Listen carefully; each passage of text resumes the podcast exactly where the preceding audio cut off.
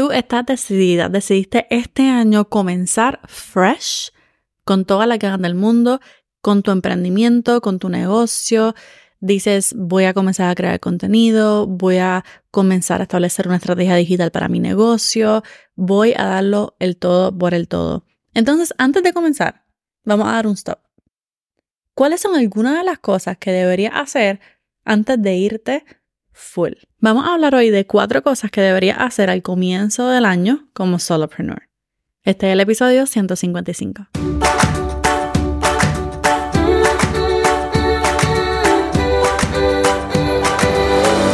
Este es el podcast de la mamita emprendedora. Mi nombre es Jessica Nieves. Escucha aquí conversaciones para aprender cómo otro ha logrado alcanzar sus sueños y aprende los mejores trucos para abrir tu negocio, lanzar tu blog, manejar las redes sociales y mucho más. Eso no es lo único, hablaremos también de nuestra vida de madres y cómo hacer de todos nuestros sueños poco a poco una realidad. Hello, hello. Oficialmente este es el primer episodio del 2024 y va a ser uno corto, va a ser uno corto, sencillo, al grano, porque cuando comenzamos el año, usualmente vamos con todas las fuerzas del mundo. Yo espero que te sientas así. Yo espero que te sientas fresh. Yo espero que te hayas tomado un descanso a lo mejor a final de año o estas primeras semanas del año. Yo espero que te sientas con ganas, con fuerzas, lista para enfrentar este año, ya sea de la misma manera que el año pasado o con una nueva perspectiva. Yo este comienzo de año, en el 2024, estoy, mira, con una nueva perspectiva y me siento fresh porque me tomo un descanso a final de año y a principio de año también.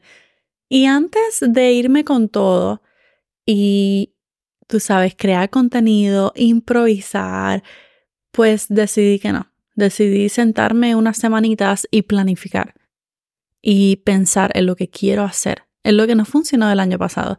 Así que lo primero que yo hago es reflexionar. Y hoy te invito a reflexionar. De hecho, hay un documento en PDF que creé como unas plantillas para que también lo hagas tú. Puedes ir a mamitaemprendedora.com diagonal plan y te voy a dejar unas plantillas que yo hasta imprimí. Yo imprimí y me senté a escribir. Muchas veces cuando nos sentamos a reflexionar, vamos a hablar de qué reflexionar y después cómo hacerlo, porque es también importante. Número uno, ¿cómo, cómo nos fue el año pasado? ¿Verdad? ¿Cómo nos fue? Posiblemente te haya ido súper bien, posiblemente no te fue tan bien como esperabas, o posiblemente te fue de una manera catastrófica. Posiblemente te fue como no esperabas jamás y nunca, porque somos humanas, tenemos una vida, tenemos familias, tenemos relaciones, o sea, hay muchísimas cosas que pueden pasar en nuestro año que nos toman de sorpresa y nos cambian, ¿verdad? La, la ruta de lo que pensábamos hacer. Entonces reflexiona cómo te fue el año pasado. Y estamos hablando de, de nuestro negocio, pero también puedes, reflexionar y ponerlo en categorías como en mis relaciones, cómo me fue en mis finanzas, cómo me fue dentro del negocio, cómo te fue con tus productos, con tus servicios, cómo te fue con tu contenido, con tus campañas, con tus lanzamientos, cómo te fue con tu comunidad, con tu estrategia digital de email marketing, de anuncios, cómo te fue dentro de todo. Hay algo que quisiera volver a repetir. Hay algo que definitivamente estás considerando no volver a hacer. Escribe todo eso, sácatelo, sácatelo. O sea, realmente un tiempo para tú verte desde una tercera persona, desde un POV diferente, un punto de vista completamente diferente. Imagínate que, que fueras otra persona viéndolo, ¿verdad? Y por eso muchas veces es, es bueno tener un equipo o tener un coach que realmente te pueda ver desde otra perspectiva y te ayude.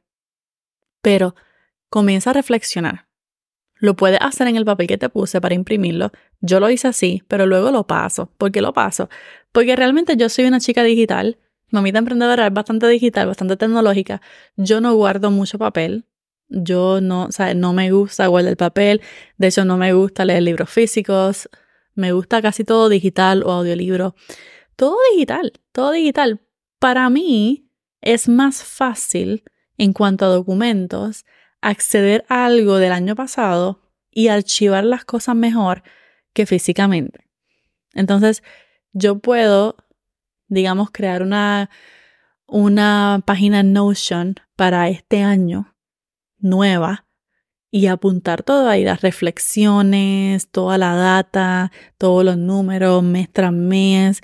Y entonces el año que viene es bastante fácil yo decir, mira, voy a ir a la página del 2024 y voy a ver qué fue lo que yo escribí, cuáles fueron mis metas, cuál fue mi reflexión, qué fue realmente lo que me propuse. Para mí eso es demasiado fácil. Así que yo te recomiendo también hacerlo digital. No tiene que ser Notion.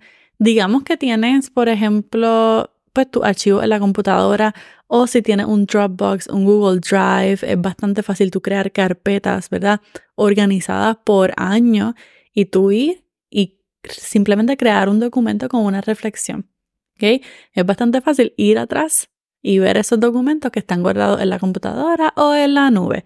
Así que reflexiona, reflexiona. Lo segundo que puedes hacer es establecer tus metas y estrategias. Es imposible ponerse a crear contenido y crear campañas publicitarias sin saber cuál es tu meta y sin saber qué necesitas para llegar a esas metas. Así que establece tus metas. También yo estaba haciendo mi, vision board en Pinterest y recomienda mucho siempre dividirlo por categorías también. ¿Cuáles son tus metas en tus relaciones? ¿Cuáles son tus metas financieras? ¿Cuáles son tus metas de tu negocio? Todo divídelo por categorías y escribe unas metas que sean sostenibles y realistas, que tú digas, mira, realmente esta es una buena meta porque la puedo medir, porque si estoy creciendo del año pasado, me va a ver, me va a permitir ver crecimiento, pero no es un crecimiento irreal. Es un crecimiento que tú fácilmente puedes alcanzar sin terminar de gastada, ¿verdad? Y estresada. Así que ponte esas metas y luego que tú escribas las metas, tú vas a escribir las tácticas o estrategias que tú necesitas para alcanzar esas metas.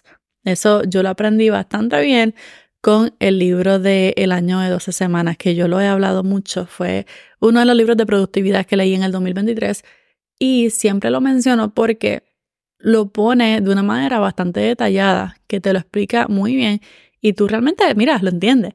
Y es como que para cada meta tú necesitas estrategias o tácticas para llegar a ella, ya sea por trimestre o por mes. Así que escribe metas, escribe categorías, relaciones, finanzas, personales, negocio y luego escribe tres tácticas o estrategias que tú vas a hacer para poder llegar a esa meta. ¿Ok? Número tres, algo que debes hacer al comienzo de año, luego de establecer las metas y estrategias, es que tú hagas una encuesta de mercado y esto es específicamente si eres emprendedora o dueña de negocio. Una encuesta de mercado te permite prepararte para lo que vas a crear y para lo que vas a vender.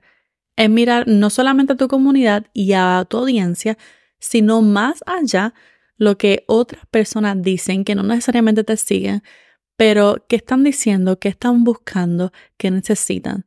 Entonces, algo que a mí me gusta hacer mucho es que yo le envío a mi lista de suscriptores o a mis seguidores en las redes sociales una encuesta. ¿okay? Es como un formulario, unas preguntas. El año pasado yo envié un formulario, lo hice por Google Forms, que es totalmente gratis, muy fácil de usar.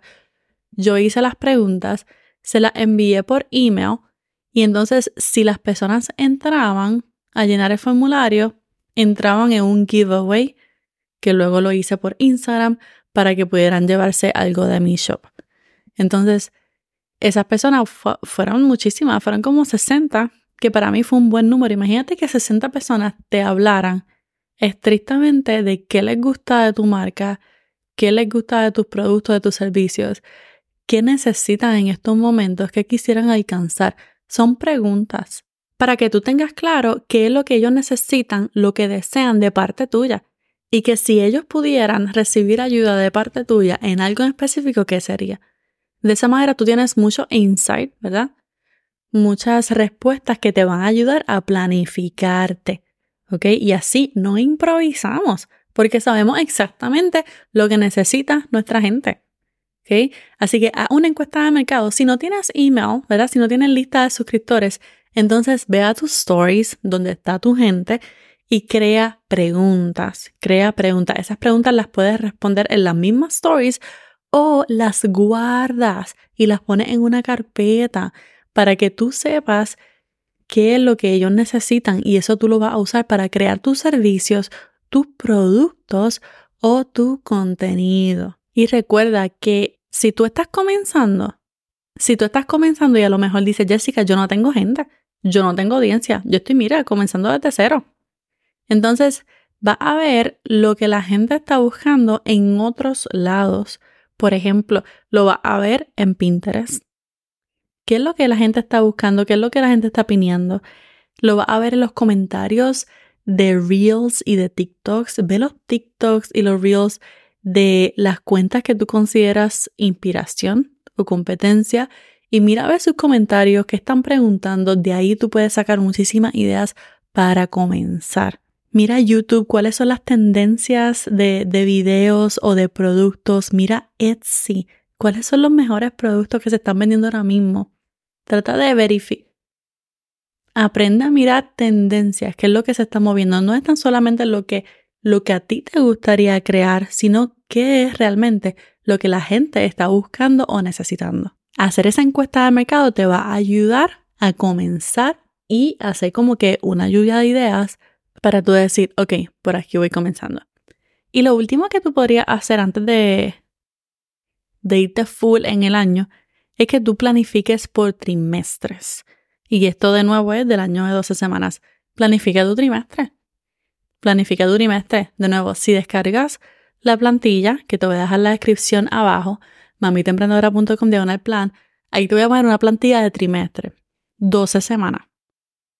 La idea es sencilla. Tú planificas tu trimestre como si fuera un año de 12 semanas. En vez de 12 semanas son 12 meses. Imagínate si tu año se acabara en 12 semanas. ¿Estarías feliz con todo lo que alcanzaste? ¿Estarías feliz con todo lo que alcanzaste? Se trata de tú planificar semana tras semana al máximo, optimizar tu tiempo de tal manera que al final de ese trimestre tú hayas terminado por todo lo alto. Por todo lo alto. Así que planifica tu trimestre. Tú puedes planificar ideas de contenido si estás comenzando Puedes planificar lanzamientos de nuevos productos.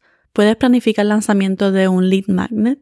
Si vas a hacer un webinar, tú puedes planificar todas esas fechas, las planificas en el trimestre. Planifica los días feriados. Planificas colaboraciones. Y así ves el cuadro completo del trimestre y estás preparada para lo que viene en el próximo trimestre, ya sea enero, febrero y marzo, o ya sea abril, mayo y junio. ¿Ok? Cada trimestre vas planificando. Eso es lo que a mí me encanta hacer cada año que me siento a planificar. Definitivamente voy sobre esas cuatro cosas. Vamos a verlas de nuevo. Número uno, reflexionar. Número dos, establecer tus metas y tácticas para lograr esas metas. Número tres, hacer una encuesta de mercado. Y número cuatro, planificar tu primer trimestre. Si estás escuchando esto en enero del 2024, pues estás escuchándolo justo a tiempo porque todavía te puedes sentar. Es más, tú sabes que si tú estás escuchándolo y no es principio de año, no importa. Siempre es bueno sentarse a reflexionar, a establecer algunas metas, a planificar tu próximo trimestre, a hacer una encuesta de mercado. No tienes que hacerlo en enero. No tienes que hacerlo a principio de año.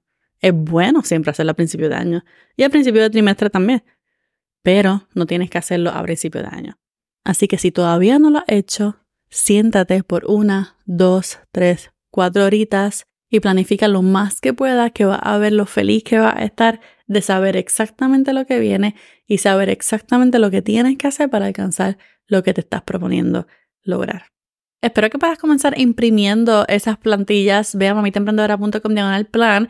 Y si logras planificar tu trimestre, o por lo menos bastante, o tu primer mes, puedes también etiquetarme en los stories de Instagram como Mamita Emprendedora, que me va a encantar verlas a todas con sus trimestres. Espero que te haya gustado este episodio. Si fue así, ve a Apple Podcast y con tus cinco estrellitas dejamos una reseña, un comentario, alguna idea, alguna sugerencia, algún emoji para yo leerte en el próximo episodio. Y ahora sí, está Jessica despidiéndose por ahora. Hasta la próxima y bye bye.